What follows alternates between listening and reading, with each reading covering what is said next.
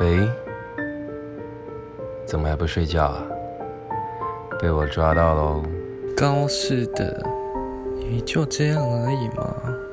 要应该说点什么东西，好不舒服。你在做什么？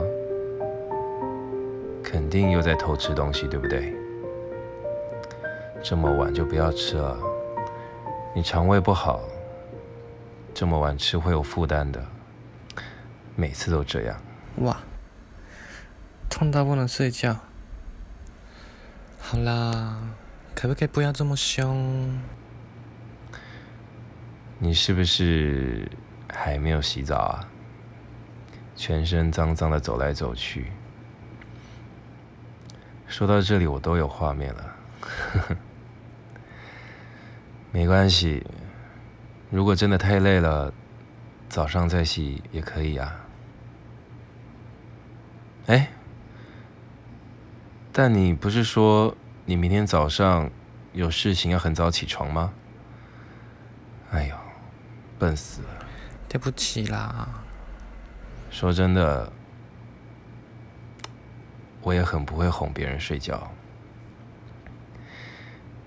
你还是第一个让我连睡觉这件事情都要操心的人。睡不着的话，那你想听故事吗？我现在躺在床上。闭眼睛。好，我想想啊。有了，那你要先答应我，要先关灯。关好了吗？那故事开始喽。在很久很久以前，有一个传说。